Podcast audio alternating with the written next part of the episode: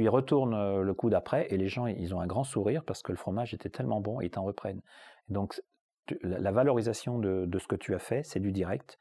Et là, tu découvres un, monde que finalement, ce que tu fais, c'est important pour quelqu'un. Bienvenue sur Les Mains Libres, une série de rencontres avec des artisans et agriculteurs français à la découverte de leur savoir-faire manuel. Je m'appelle Louise, je suis bientôt ingénieur agronome et j'avais besoin de partir un bout de temps à la ferme pour trouver ma place dans le milieu agricole. Et moi c'est Julien, j'ai quitté mes études pour découvrir des métiers manuels dans lesquels je pourrais me reconvertir. Pendant un an, on a parcouru la France de ferme en ferme avec Poppy, notre camion aménagé, et on a enregistré de jolies discussions avec ces personnes qui nous inspirent. T'écoutes les mains libres et ça commence tout de suite. Après le générique.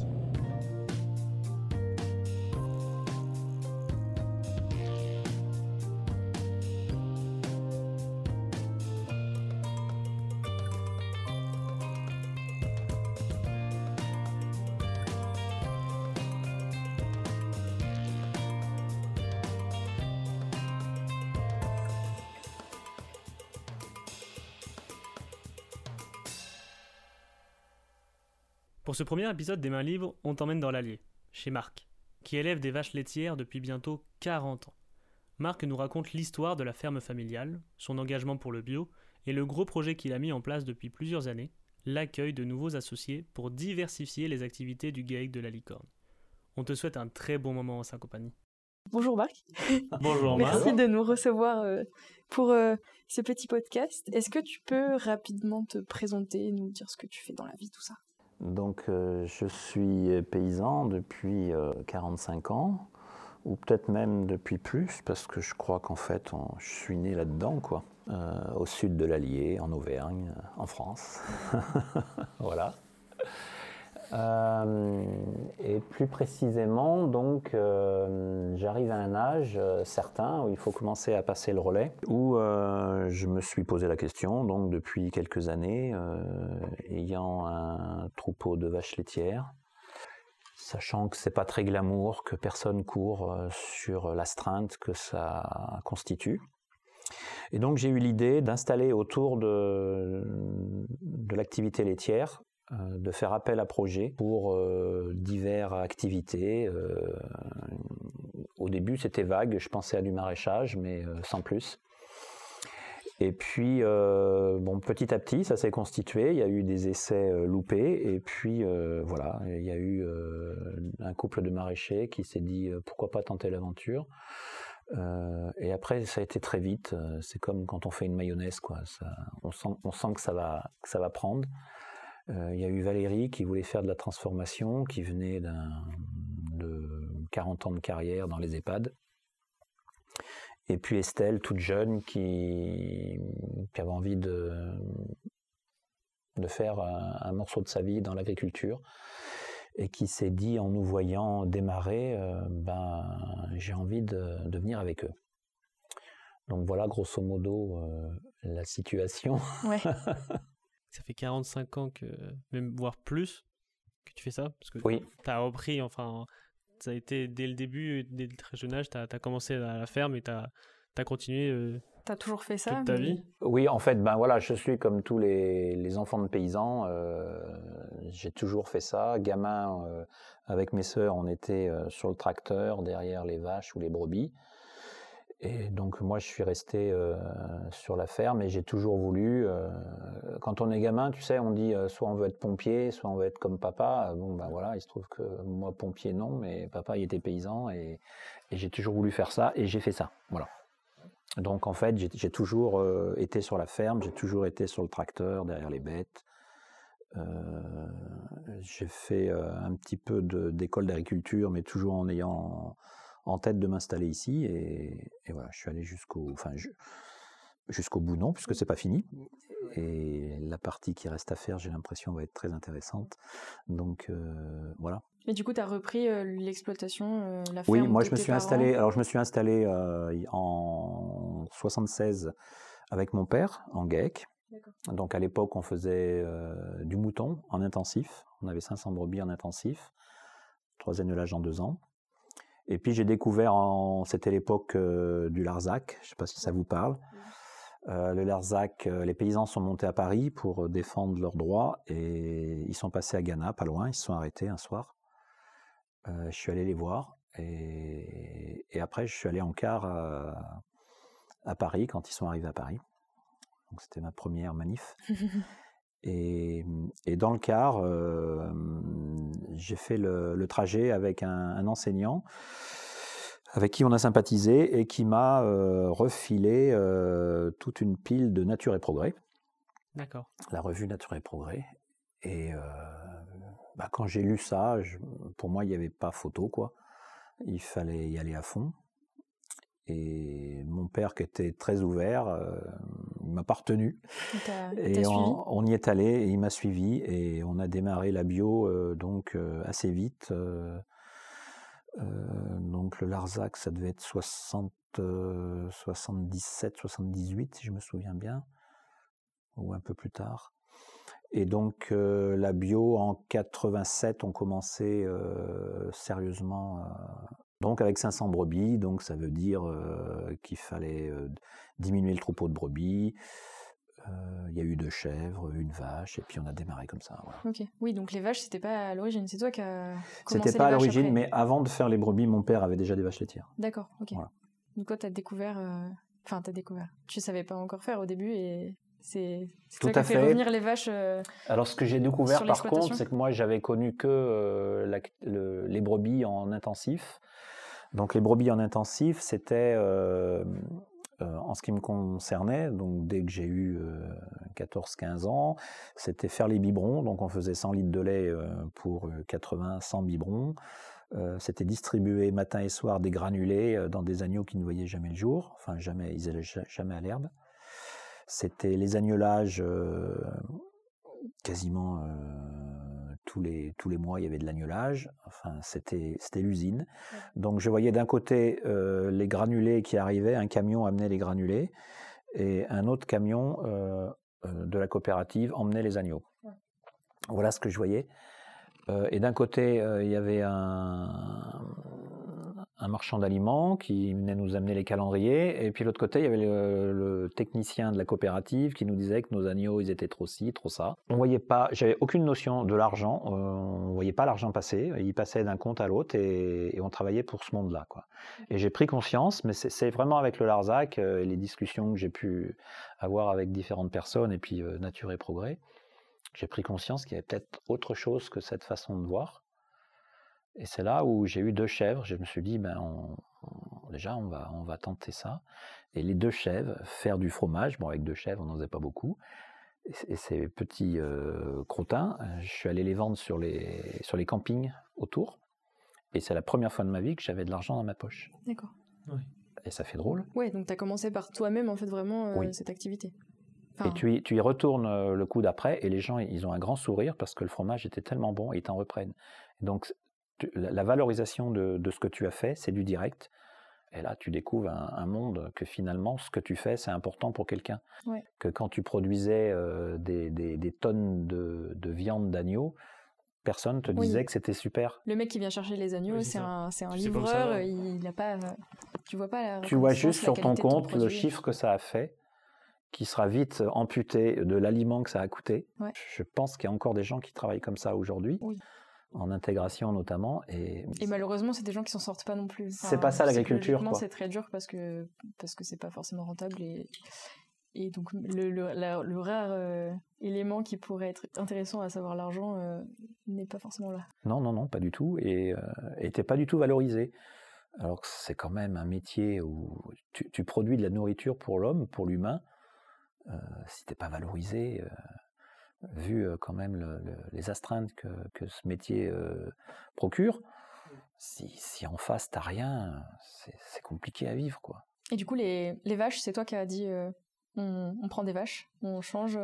comment ça s'est passé? Alors on a essayé, on a commencé d'abord avec des chèvres. enfin voilà, les chèvres, le troupeau de chèvres a un petit peu augmenté. On a dû arriver à 30-40 chèvres. Euh, quelques vaches. On a cherché à l'époque, euh, donc là ma, compagne euh, Marie était, arrivée à cette époque. on a cherché des associés parce qu'en disant deux espèces laitières c'était compliqué.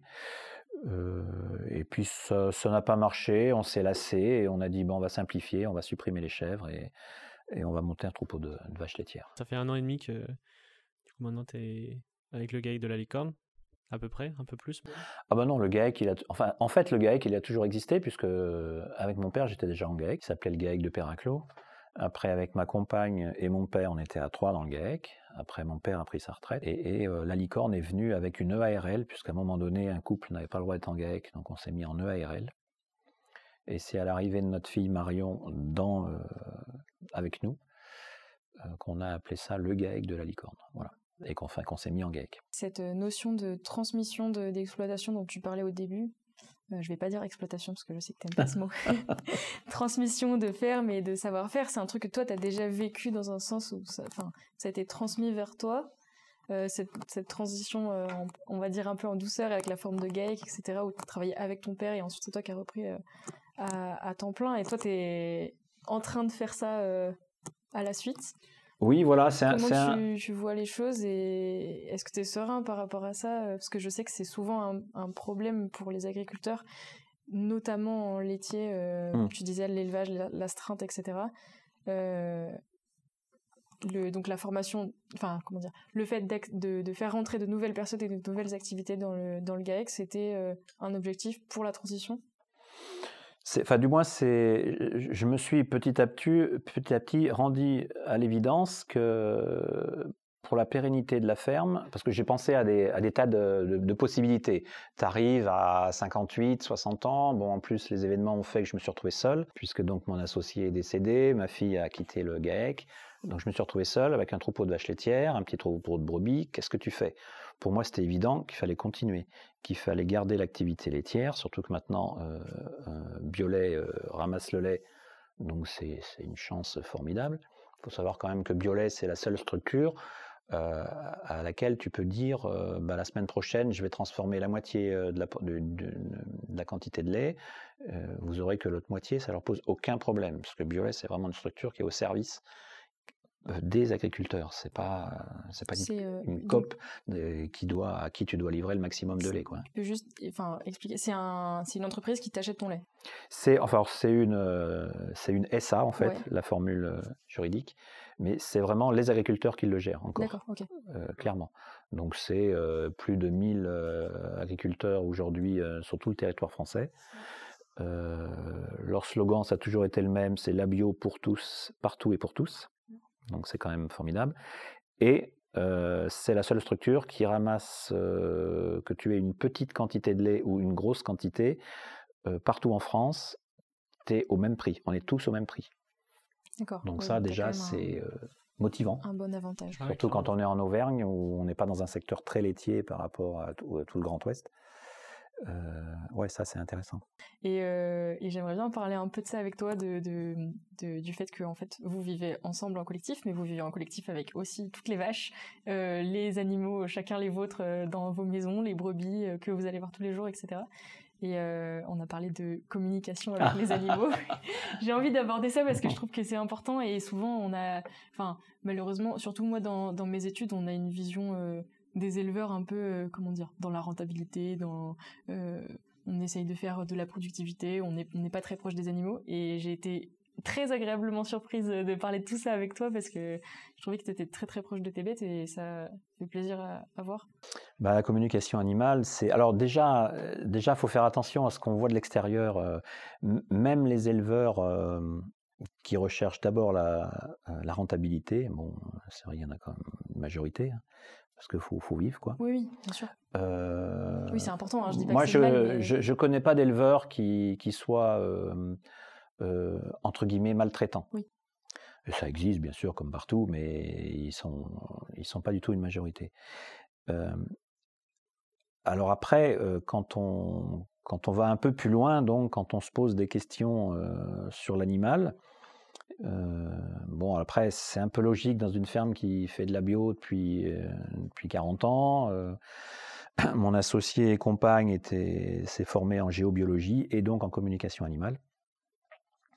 Et là, on rentre dans, un autre, dans une autre sphère où on prend conscience que, que tout le vivant, enfin qu'on fait partie du vivant, nous humains, mais qu'on fait partie du vivant et que dans le vivant, il y a les animaux, il y a les plantes, il y a plein de choses. Et que en ce qui concerne les animaux, ben, ils, ont, ils ont une âme comme nous et que si, on, si on fait abstraction de, de nos blocages d'humains, on peut rentrer en communication avec eux. Donc ça s'appelle la communication animale ou la communication intuitive suivant l'école. et là, on s'aperçoit que l'animal, quel qu'il soit, d'élevage ou de compagnie, va nous parler, comme, comme nous, on, se parle entre nous. il va échanger des états d'âme, il va échanger des idées, il peut apporter des solutions à des problèmes qu'on se pose. Et là, ça change tout parce que on a quasiment, euh, je ne sais pas si on peut employer le mot, mais un collaborateur avec nous. Alors collaborateur, mais c'est un animal, mais en viande, ben, on sait que la fin, ça peut être la boucherie. En lait, ben, il y a quand même une exploitation parce qu'on lui tire du lait tous les jours. mais ça aussi, c'est un, un, ça, c'est un jugement d'humain. Mmh. Donc, il faut faire attention à ça parce qu'on s'aperçoit quand on communique avec des animaux, ils ont pas, eux, ils n'ont pas, ce, ils ont pas forcément ce, ce point de vue-là. Mais oui, là, on rentre dans.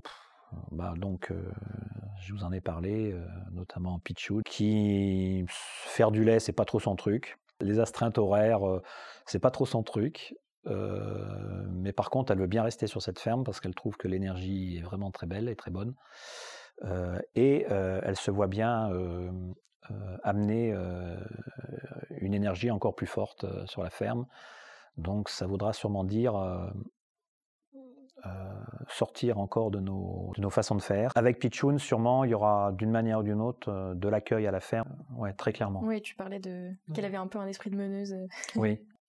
Mais vous voyez, on, a démarré donc il y a ouais, à peu près 40 ans. quand on a démarré l'homéopathie, on a démarré l'homéopathie vraiment par hasard. Bon, le hasard n'existe pas, mais c'était voilà, on avait une bête, on avait une bête qui avait une jeune, une jeune génisse, hein, qui avait, qui avait des soucis de chiasse hein, en agriculture. Voilà, une génisse qui a la chiasse. Bon, t'appelles le veto, le veto il dit à la chiasse, donc elle a des strongs, sans faire de copro. Bon, on la traite et ça change rien. Et puis son état, son état s'arrangeait pas. Elle était en train de perdre ses poils et puis bon, on voyait bien que les oreilles basses, elle allait pas aller loin. Et puis on nous parle d'un veto homéopathe, euh, Vimon. C'est un, grand nom d'homéopathie, euh, Vimon, euh, qui était veto à, Pantomure, je crois. Et notre génie, c'était vraiment très mal, elle ne se levait plus. Il arrive un soir à 8 heures, c'était 16 heures, 8 heures du soir, il nous met autour de la table, il dit Bon, alors avant de s'occuper de, de la génisse, je vais vous expliquer ce que c'est que l'homéopathie uniciste. Donc uniciste, ça voulait dire un seul remède par animal dans sa vie. Donc ça, c'est vraiment les purs et durs de l'homéopathie. Et en fait, donc il nous a expliqué ce que c'était l'homéopathie. Et il nous a dit, attention, vous mettez un doigt là-dedans, ça va jamais s'arrêter. Euh, vous allez toujours, euh, euh, comment dire, ça, va toujours vous emmener plus loin. C'est-à-dire à partir du moment où vous ouvrez à ces énergies-là, ça va toujours être de plus en plus haut et de, de plus en plus fort. Et je m'aperçois 40 ans après qu'effectivement, euh, avec Pichoun, bah ouais, j'ai l'impression qu'il y a encore un sacré, sacré étape à faire, quoi. C'est pas fini. Hein. Et on peut, on peut arriver à ce stade-là parce qu'il y a eu toutes ces, étapes au préalable où on a essayé de respecter au mieux nos bêtes, euh, euh, ben, déjà d'éviter au maximum les vaccins, de, bah, les nourrir le mieux possible, euh, de jamais leur couper les cornes parce que si elles ont des cornes, c'est nécessaire, etc., etc., de, les respecter au maximum. Et, voilà, on en est là aujourd'hui, quoi. Et on voit bien qu'il y a encore une étape à passer, et puis il y en a sûrement d'autres encore derrière, quoi. Et ça, ça, tu vois, passer, passer ça à celui qui va, qui va reprendre l'élevage, celui ou celle, euh, ça c'est génial. Et mes collègues, que ce soit maraîchage, euh, pain ou fromagerie, sont intéressés aussi de tout ça. Euh, c'est parce que ça aussi c'est fondamental et, c'est pour ça que c'est très complémentaire et que dans une ferme il peut pas y avoir non plus que des vaches. C'est bien qu'il y ait d'autres activités et c'est tout relié quoi. Oui, mmh parce que c'est pas que euh, le terrain et l'activité euh, que tu transmets, c'est l'état d'esprit, la façon de travailler, le savoir-faire et tout à fait. Et, le, et puis, enfin, je pense qu'il y a aussi si on considère, si tu dis on respecte les animaux, on considère leur, leurs états d'âme, etc. bah, tu transmets ton troupeau avec qui tu as travaillé tu as travaillé très longtemps, tu as, des familles de vaches au sein du troupeau, etc. Et il faut que la personne qui reprend ton activité travaille a priori comme toi pour pas que ça les perturbe. ah, tout à fait. Mais j'ai bien l'intention de, de, faire faire une communication à mon troupeau devant le futur candidat. Pour savoir ce qu'elles en pensent. Ouais. Bien sûr. on, pense rarement à ce genre de choses. Enfin, je sais pas, ça m'était jamais euh, vraiment apparu comme ça et j'avais pas. Moi, j'avais peur des vaches avant de venir ici, hein, voilà, tout simplement. Ah, c'est vrai que c'est oui, c'est ce qu'on disait, c'est que c'est impressionnant. Mais, euh, mais en fait, c'est très. Euh, enfin, moi, j'ai là depuis depuis qu'on est là, moi, j'adore aller les voir et tout. C'est c'est vraiment très agréable et c'est un c'est un cadre de vie qui est incroyable de pouvoir partager ça. Enfin, je sais pas, partager ça avec des animaux donc toi, c'est un métier qui est venu à toi parce que tu as toujours vu ça et tu as continué euh, à le faire, mais euh, tu as quand même euh, acquis un savoir-faire manuel, etc. Qu'est-ce que tu ressens par rapport à ça? Qu'est-ce que ça t'apporte? Pourquoi tu es resté là-dedans et t'as pas voulu faire autre chose? Euh... Peut-être même peut-être la possibilité de faire autre chose et Bon, après, t'as fait, as fait du fromage et tout, peut-être l'élevage, on considère pas que c'est manuel dans le sens où il n'y a pas euh, forcément des gestes particuliers, etc. Mais je trouve que dans l'élevage, la façon dont tu te comportes avec les animaux, euh, la façon, enfin, rien qu'au niveau, au moment, par exemple, de la traite euh, des vaches, tu leur fais des câlins, tout ça. Je trouve que ça, c'est pas, c'est pas forcément un savoir-faire, mais c'est un truc que t'as dans tes mains et qui est, qui, qui est là et qui peut se transmettre. T'avais déjà réfléchi à faire autre chose, complètement autre chose, euh, où tu te voyais vraiment dans l'agriculture et du coup travailler ouais, avec tes mains? T'es toujours resté là-dessus, sur cette idée? Oui, en fait, euh, j'ai jamais été attiré par autre chose. Euh, donc c'est pas. Alors c'est vrai que je fais partie d'une génération ou plutôt la génération d'avant, hein. la génération de mes parents tu étais le seul fils dans une ferme, tu te posais pas la question, tu devais continuer. moi déjà ma génération, c'était déjà moins le cas. Mais moi, très honnêtement, j'ai jamais eu envie de faire autre chose. Par contre, j'ai pris conscience que ça peut être aussi un piège, puisque tu nais là-dedans, tu fais que ça, mais je suis jamais trop sorti. Donc tu te dis, bah oui, mais si tu ne regardes pas ce qu'il y a dehors, euh, tu ne sauras jamais, voilà. Mais j'ai vraiment aucun regret. Puis d'abord, j'ai encore plein de choses à vivre et euh, par rapport à ce que j'ai vécu, euh, bah, de toute façon, les regrets, ça ne sert pas à grand chose. Hein. mais j'ai fait une expérience assez intéressante et assez cuisante puisque je me suis occupé en tant que maire de la commune pendant un mandat. Oui.